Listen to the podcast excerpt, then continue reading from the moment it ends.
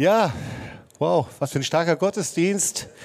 Es macht richtig Spaß und so stark die Zeugnisse zu hören von Glaubenswochenende, äh, Glaubenskurs. Ähm, und ihr merkt, dass alles geht Richtung Jerusalem, Jerusalem. Und ich habe dir ein Wort mitgebracht, das sehr, sehr gut da hineinpasst. Und der Predigtitel heißt, warum hast du meinen Zeitpunkt nicht erkannt? Den sollte man jetzt eigentlich lesen können. Und ich warte mal kurz, ob er kommt. Genau, warum hast du meinen Zeitpunkt nicht erkannt? Und der Bibeltext steht in Lukas 19, 41 bis 44. So, glaube, es war noch nie so wichtig für Jerusalem zu beten wie in dieser Zeit. Das eine ist die 75. 75-jährige Bestehen Israels, der Jahrestag. Das andere ist, wir schauen nach Israel, sehen die Krisen, wir sehen Demonstrationen, wir sehen politische Auseinandersetzungen, wir sehen Terroranschläge und wir wissen, es ist einfach dieses Wort, dass wir für den Frieden Jerusalems beten sollen, so wichtig wie noch nie. So, wir haben das Privileg, am nächsten Wochenende zur March of the Nations zu gehen. Und ähm, ich habe euch ein Bild mitgebracht. Vielleicht können wir das mal kurz anschauen. Jerusalem. Und äh, vielleicht erkennt ihr einiges darauf.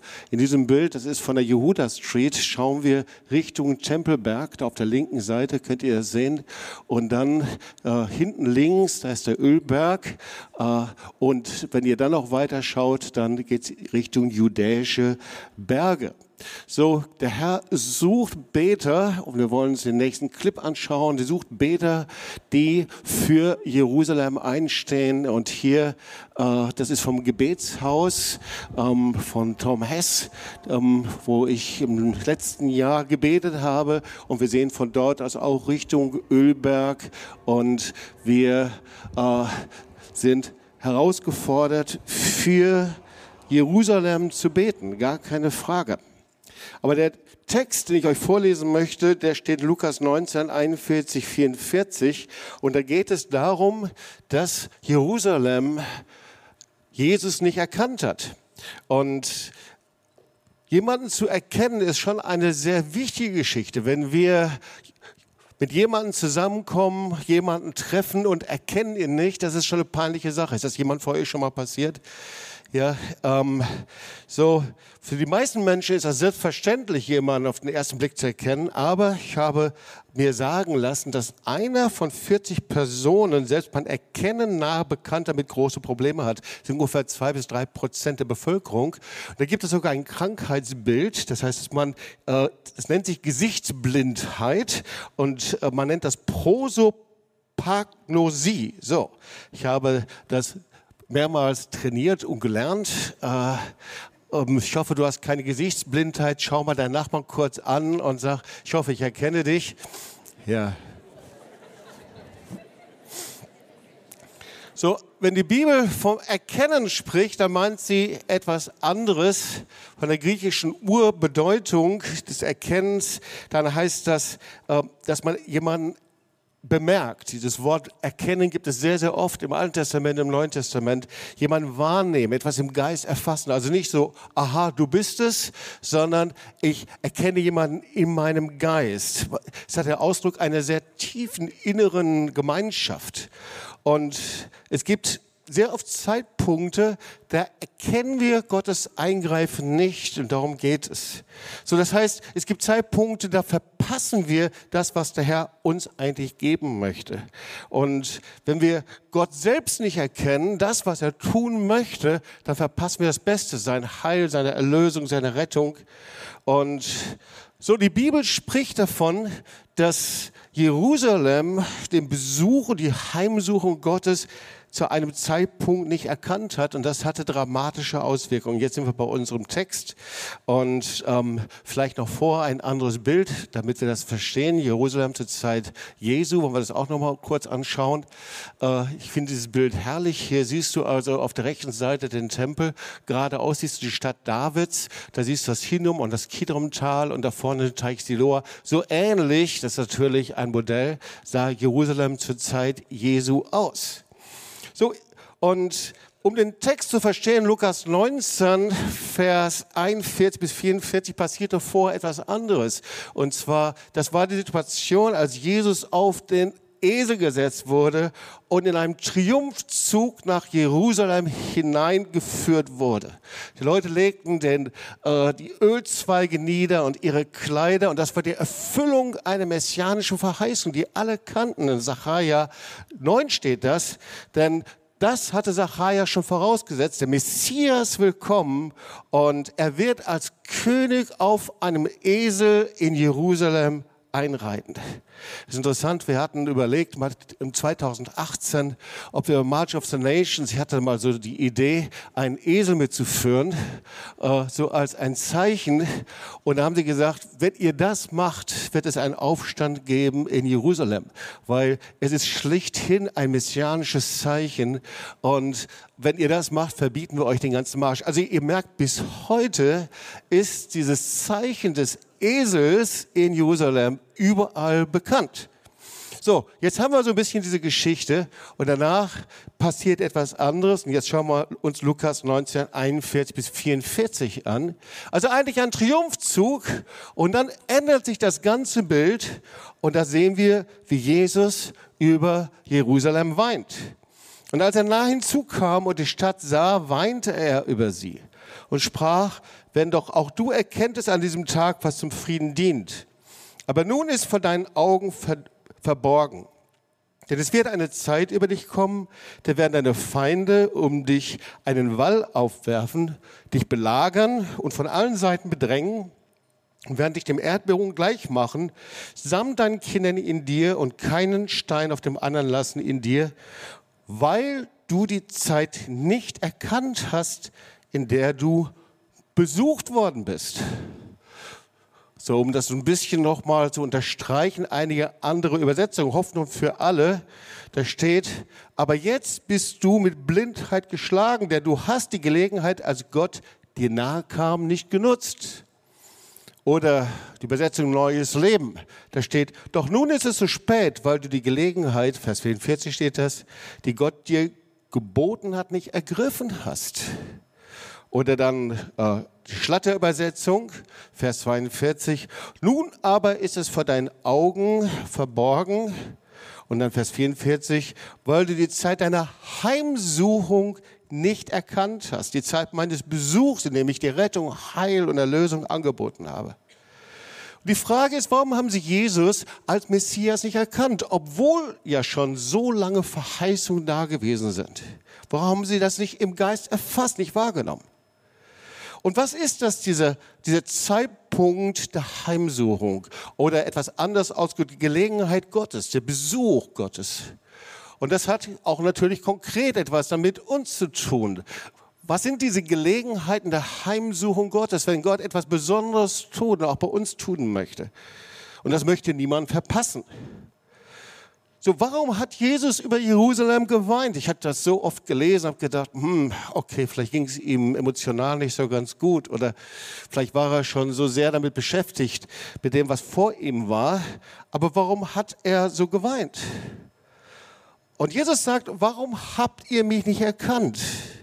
Ich hatte euch besucht, ihr hattet die Gelegenheit, warum habt ihr die Gelegenheit, die ich euch geboten habe, nicht ergriffen? Und es ist so wichtig, dass wir verstehen, wie Gottes Sicht von Jerusalem ist. So natürlich eine Stadt, eine Brennpunkt. Ähm, fast an jedem Tag wird Jerusalem in irgendeiner Art und Weise in den Medien erwähnt. Aber wie ist Gottes Blick und Sichtpunkt von Jerusalem? So und was wir feststellen müssen ist, Gott hat eine einzigartige Beziehung zu Jerusalem.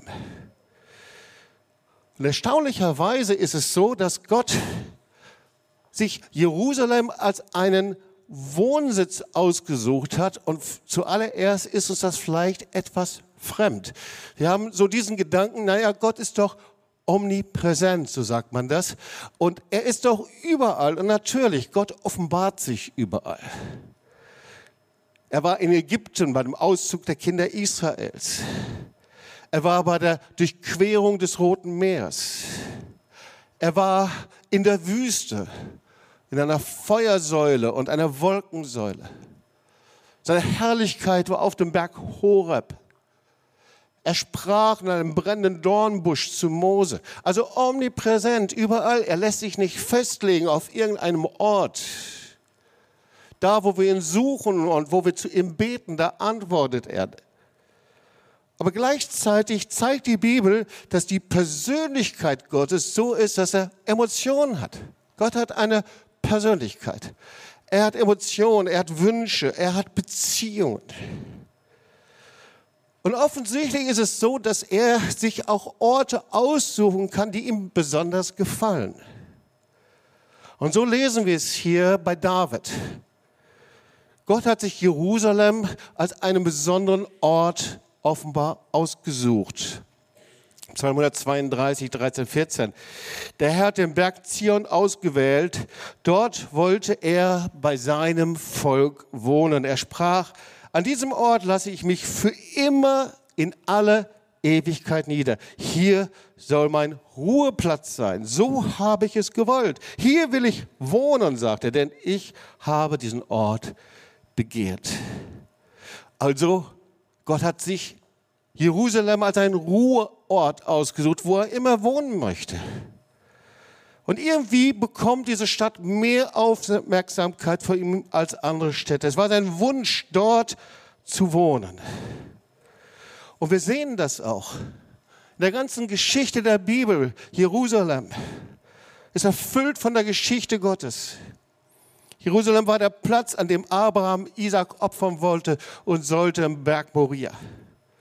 Jerusalem ist die Stadt Davids. Hier saß David auf dem Thron. Wenn du nach Jerusalem gehst, siehst du immer noch die Stadt Davids, die du dir anschauen kannst.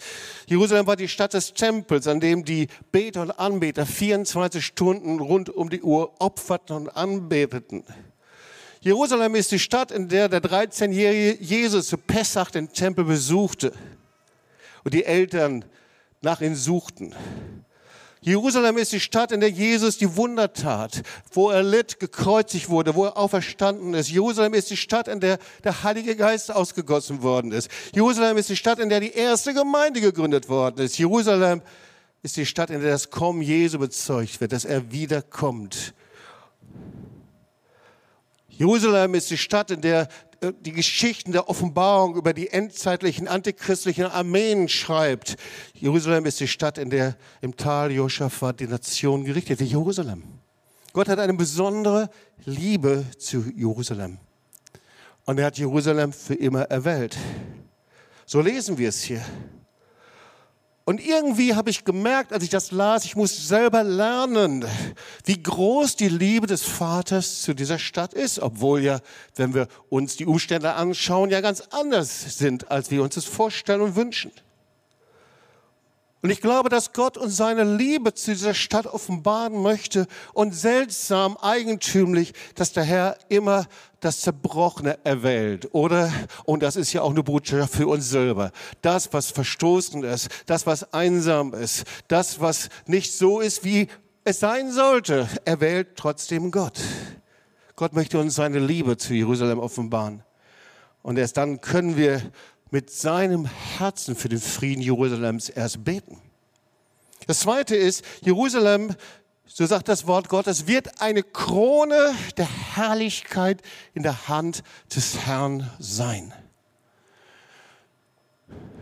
So, im Tag eins nach der Krönung von King Charles III. wissen wir jetzt, was eine Krone ist. Ja, sie scheint sehr, sehr, sehr schwer und auch sehr wertvoll zu sein. Aber die Bibel scheut sich nicht, in so klaren Worten über Jerusalem zu sprechen. Jesaja 62, wir kennen eigentlich dieses Wort. wir beziehen es oft auf uns als Volk Gottes, aber zuallererst geht dieses Volk und ist dieses Wort an Jerusalem gerichtet. Und da steht, um Zions Willen schweige ich nicht. Zion ist Jerusalem. Und um Jerusalems Willen lasse ich nicht ab um Jerusalems willen. Bis seine Gerechtigkeit hervorbricht wie Lichtglanz und sein Heil wie eine brennende Fackel. und alle Nationen werden deine Gerechtigkeit sehen. Alle Könige bestaunen deine Herrlichkeit. Und du wirst mit einem neuen Namen Jerusalem genannt werden, denn der Mund des Herrn bestimmen wird. Und Jerusalem, du wirst eine Ehrenkrone in der Hand des Herrn sein und ein königliches Diadem in der Hand deines Gottes. Man wird dich nicht mehr Verlassene nennen und Wüste bezeichnen, sondern man wird dich nennen, meine Lust an ihr und dein Land vermählte, denn der Herr wird seine Lust an dir haben und dein Land wird wieder vermählt sein. Denn wie ein junger Mann sich mit seiner Jungfrau vermählt, so werden deine Söhne sich mit dir vermählen. Und wie sich ein Bräutigam an seine Braut freut, so wird sich dein Gott an dir freuen. Wenn wir mal dieses Wort uns anschauen in dem Licht, so wie es gemeint ist, dann zeigt Gott hier seine brennende Liebe zu Jerusalem. Er will, dass das Licht überall zu sehen ist. Und Gott freut sich hier so sehr über Jerusalem, dass er will, dass alle Könige nicht schimpfen über Jerusalem oder Präsidenten oder wer es auch immer ist in der heutigen Zeit, sondern seine Herrlichkeit bestaunen. Und Gott sagt, ich werde einen neuen Namen geben. Nicht mehr die einsame, verlassene, verstoßene, problembehaftete Stadt, sondern der neue Name ist, ich habe meine Lust an dir, meine Freude um meine Braut. Wow, was für eine Verheißung. Unvorstellbar, so groß, so stark, dass es oft nicht an uns rankommt, dass wir es kaum erfassen können, kaum erkennen können. So, diese Verse zeigen die Geschichte Gottes mit Israel. Es ist das Herz eines Ehemanns, der über seine Braut wacht. Und Gott sagt, ich bin stolz auf diese Stadt. Und er beschreibt die Schönheit Jerusalems. Und er sagt, Jerusalem wird wie eine Krone und ein königliches Diadem sein in der Hand des Herrn. Und jetzt verstehen wir auch den dritten Punkt, dass er sagte, wenn ich irgendwo Wächter hinsetze, ja, für bitte Gebet, überall, ganz klar. Aber wenn es einen Punkt gibt, ich habe Wächter auf deine Mauern gestellt, Jerusalem. Wir kennen dieses Wort, es wird überall zitiert. Gerade gibt es Millionen Beter, die für Jerusalem beten in dieser Zeit, gerade zum Zeitpunkt des 75. Jahrestags. Jerusalem, ich habe Wächter auf deine Mauer gestellt, die den ganzen Tag und die ganze Nacht nicht einen Augenblick schweigen sollen. Hier 24 Stunden, 24-7. Der Auftrag Gottes. Ihr sollt den Herrn erinnern an die Verheißung, die er gegeben hat. Lasst ihm keine Ruhe.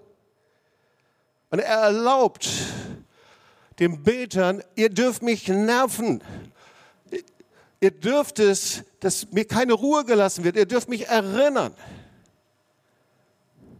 Eigentlich könnte er seine Verheißung selbst erfüllen, oder? Aber er will seine Fürbitter, seine Beter zu Teilhabern machen an seiner Verheißung. Deswegen sucht er Wächter, die 24-7 beten. Ich bin so dankbar, dass wir seit über 23 Jahren 24 Stunden 24-7 hier beten. Ich bin so dankbar für unseren 24-7-Raum. Das Herzstück ist dieses Zentrums und vom Segen. Er sagt, ich will eure Stimme hören, Tag und Nacht, gebt mir keine Ruhe. Also der vierte Punkt ist, Jerusalem ist die Stadt des großen Königs. Und das sagt Jesus selbst. Wenn wir also sagen, hey, klar, im Alten Testament, sie lieben Jerusalem, da war der Tempel. Nein, Matthäus 5, Vers 34, da spricht Jesus darüber, schwört nicht, schwört weder beim Himmel, denn er ist Gottes Thron, noch bei der Erde. Und dann sagt er, noch bei Jerusalem, denn sie ist die Stadt Gottes des großen Königs. Jerusalem ist die Stadt des großen Königs. Damit ist nicht David gemeint, sondern damit ist Gott gemeint. So, Jerusalem ist die Stadt Gottes. Sie gehört nicht Menschen, sondern lebendigen Gott. Ist das nicht erstaunlich? Wir haben gerade den Clip gehört und gesehen von der Geschichte Jerusalems und Israels so viele Kriege und Auseinandersetzungen im Laufe der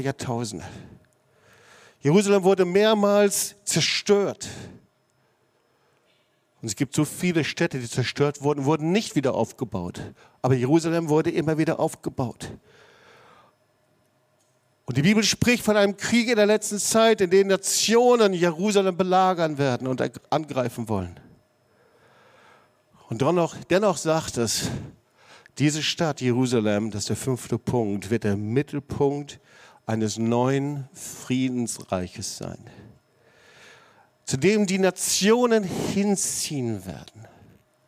Da wird es nicht mehr sein, das Problemkind der Medien, wird es nicht mehr die Stadt sein, die verhasste Stadt von so vielen, sondern da steht Jesaja 60,3 und die Völker werden zu deinem Licht ziehen und die Könige zum Glanz, der über dir aufgeht.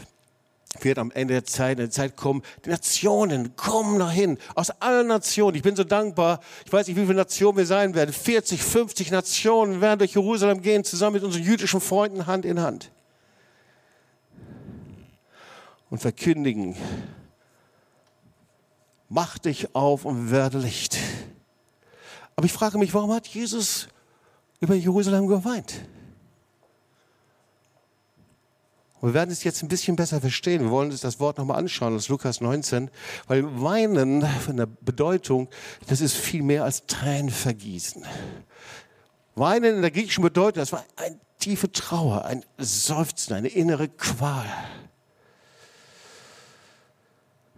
Und was da passiert ist, dass du daran das zerbrochene Herz des Vaters über diese Stadt sieht, die er über Jahrtausende erwählt hat.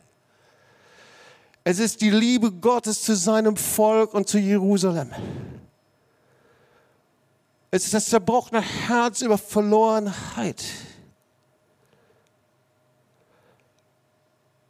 Gott sagt, ich habe den ganzen Tag meine Hände ausgestreckt zu einem widerspenstigen Volk. Und ihr Leben, da geht es nicht um das jüdische Volk und Israel. Wir schließen uns mit ein. Wir werden gleich die Kurve kriegen zu uns selbst.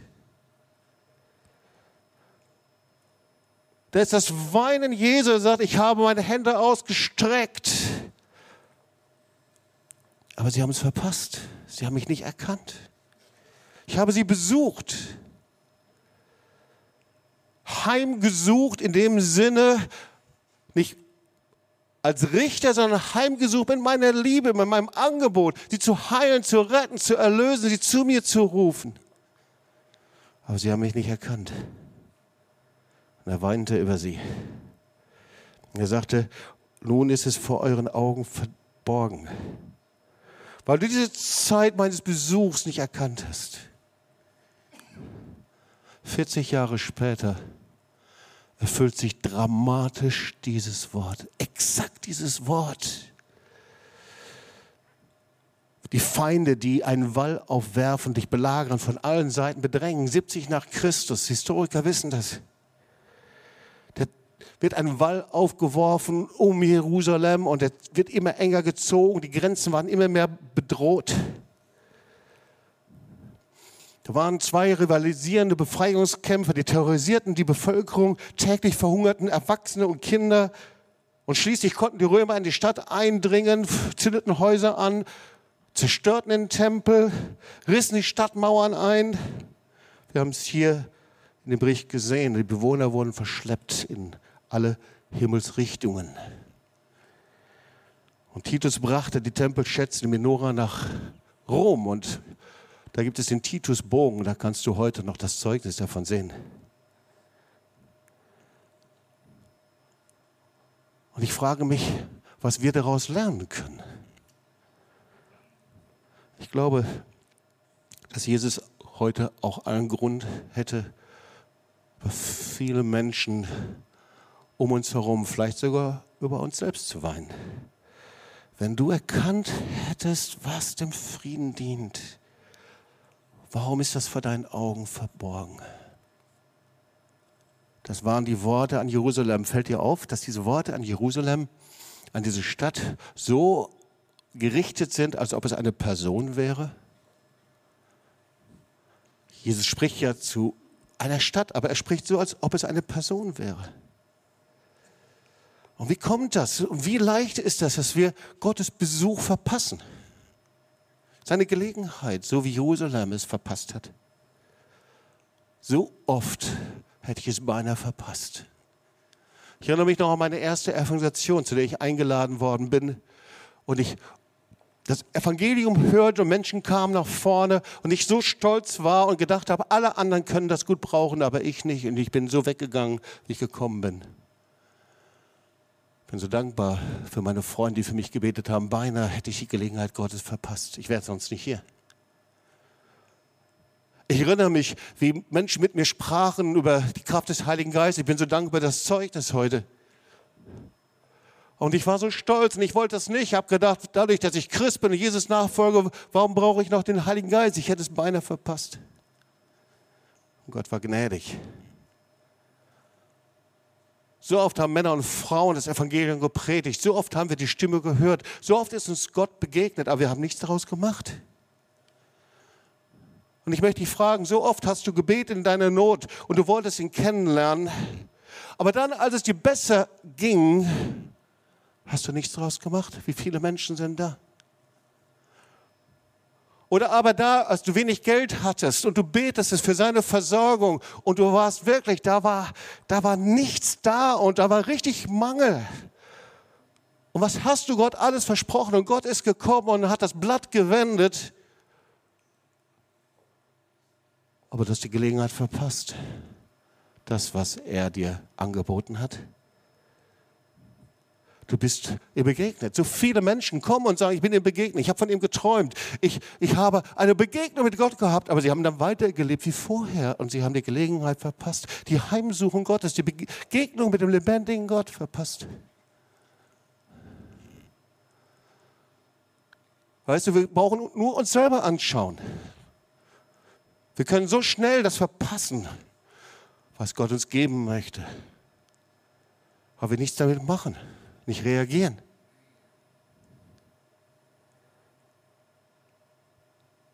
Die Bibel spricht davon von Blinder, die vor unseren Augen sind. Wir sehen und wir sehen doch nicht. Erinnerst du dich an die Emmaus-Jünger, die unterwegs waren mit dem Auferstandenen? Sie erkannten ihn nicht. Und dann erst später, als er dann Brot gebrochen hat, dann ist er weggegangen. Und dann hinterher haben sie gesagt, oh, das war der Auferstandene.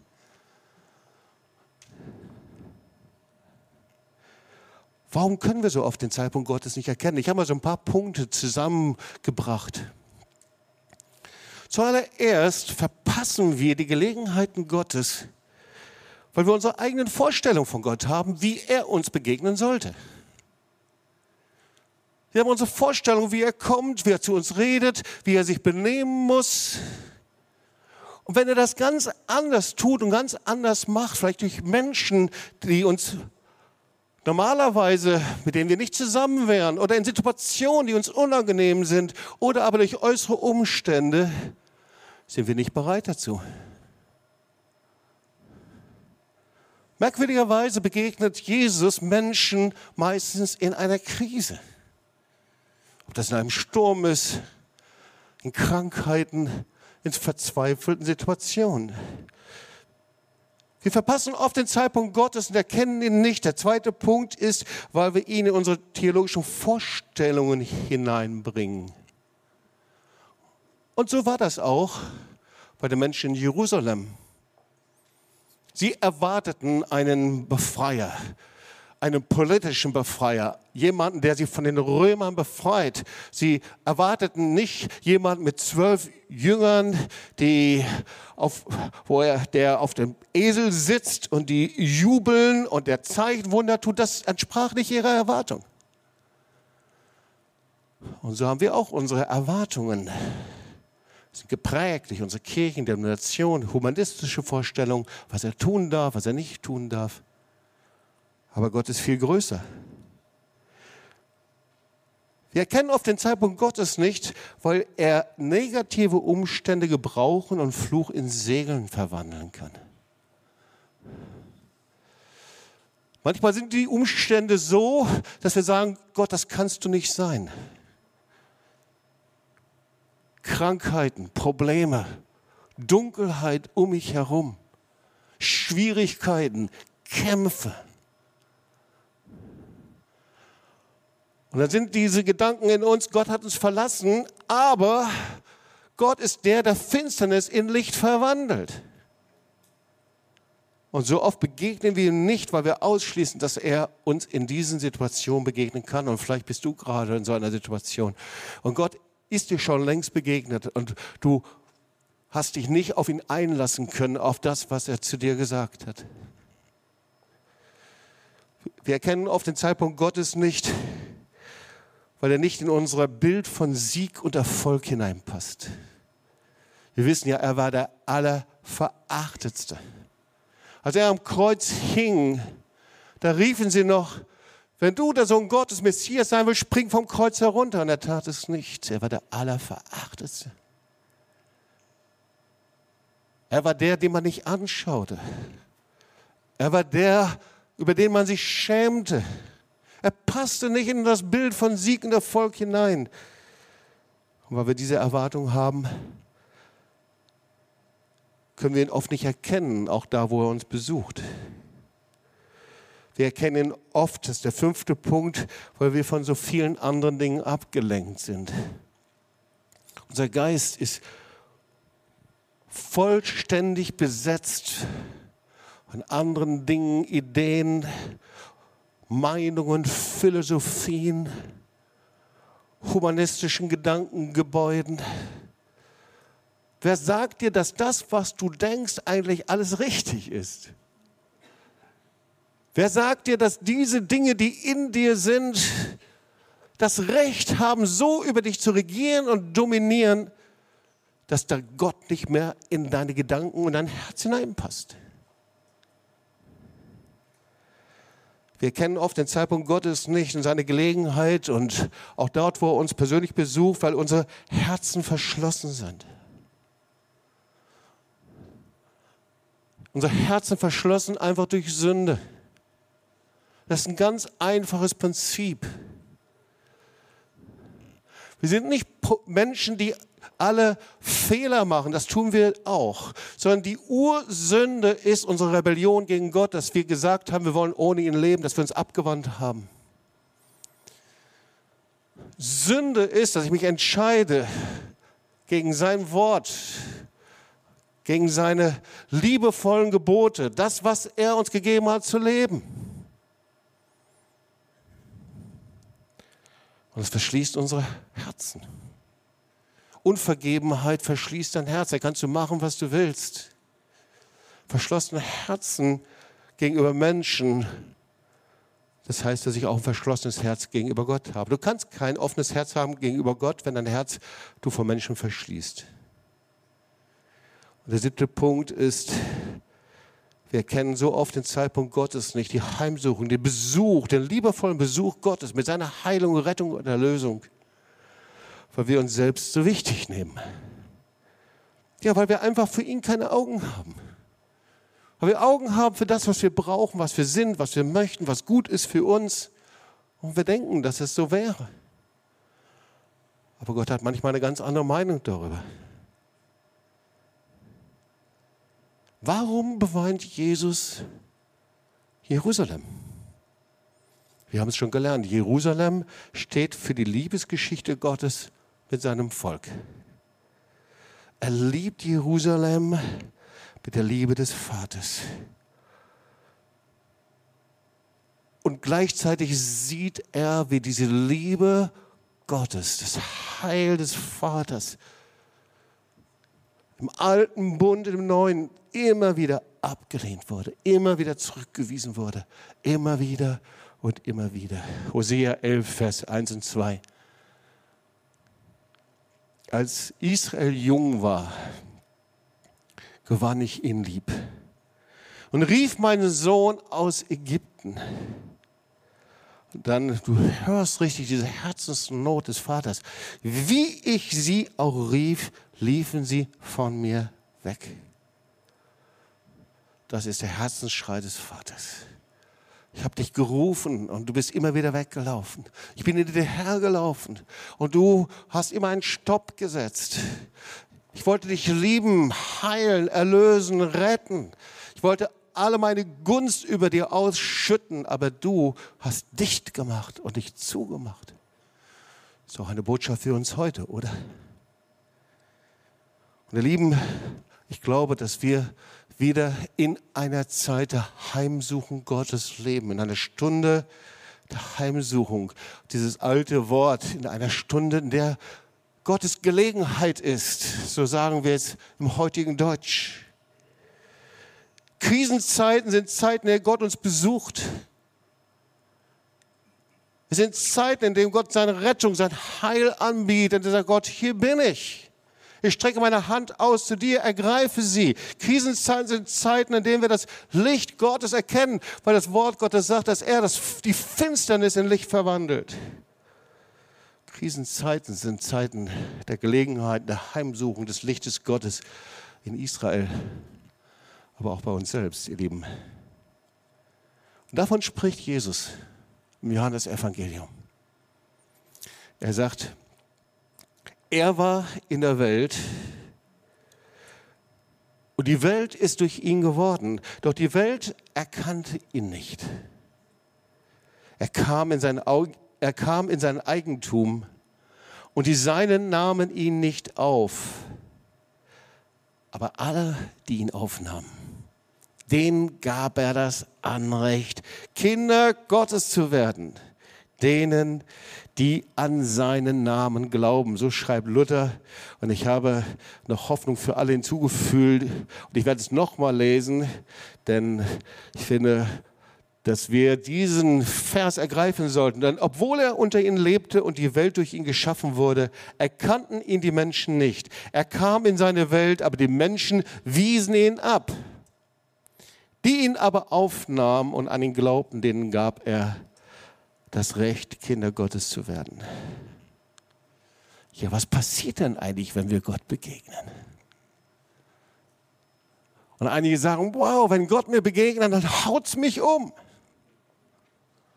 Das ist das, was ich mir wünsche. Dann passiert, dann öffnet sich der Himmel und ja, das alles passiert auch.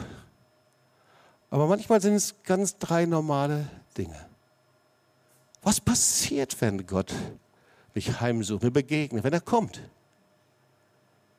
Was ist mit den Menschen passiert in Jerusalem? Was passiert mit uns hier? Drei Punkte, da wollen wir beten. Der erste Punkt ist sehr einfach.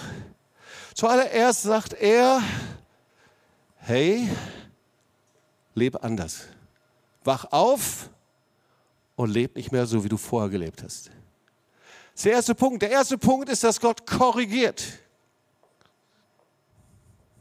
Er kommt nicht einfach so wie ein Stück Sachertorte, das du verdrücken kannst, dich daran freust und dann lebst du weiter, sondern zuallererst kommt er und er korrigiert. Er sagt, wach auf, ändere dein Leben. Das geht nicht so, wie du lebst mit Sünde. Das ist der erste Punkt. Der zweite Punkt ist, wenn Gott uns besucht und heimsucht, dann sagt er folgendes. So cool, Gott sagt das. Er sagt, ich will mit dir sprechen. Uh. Gott sagt, ich will mit dir sprechen. Er sagt, ich stehe an deine Tür und klopfe an. Gott will mit mir sprechen. Zweiter Punkt, der Heimsuchung Gottes, des Besuches Gottes. Er spricht und ich höre ihn. Und der dritte Punkt, der ist noch cooler. Erinnerst du dich an die Geschichte von Zachäus, der sich da hinter dem Baum versteckt, dem Maulbeerbaum, als Jesus kam? So sind ja viele von uns. Wir verstecken uns in der hinteren Reihe, in der letzten Reihe hinter der Säule. Ich weiß, wie das ist. Ich habe das früher auch gemacht. Er versteckte sich und beinahe wäre Jesus vorbeigezogen, aber Jesus hat ihn gesehen. Und der dritte Punkt ist, er will bei dir einkehren. Er sagt, Zachäus, komm runter. Hör auf, dich zu verstecken. Steig herab. Ich will bei dir zu Hause einkehren. Das heißt, er sagt auch nicht, ich will eine gute Zeit haben, ich gehe mit dir in die nächste Kneipe. Er sagt auch nicht, wir trinken zusammen Bier oder irgendwie sowas. Er sagt, ich will bei dir zu Hause einkehren. Bei deinem Papa, bei deiner Mama, bei deinen Kindern, bei deiner Frau. Ich weiß nicht, wie das große Zuhause war. Ich will einkehren bei dir. Wenn Gott uns besucht, dann kehrt er ein, wenn wir ihn lassen und willkommen heißen. Zuallererst sagt er, steh auf, wach auf, ändere dein Leben, so geht das nicht. Er will dich korrigieren, mich, uns. Das Zweite, er will sprechen. Vor der Tür, er klopft an und bei einigen klopft er gerade an. Das Dritte ist, er will einkehren. Das ist Veränderung des Lebens. Lieben, lasst uns mal aufstehen und dann wollen wir zusammen beten und versuchen, das im Gebet ganz praktisch anzuwenden.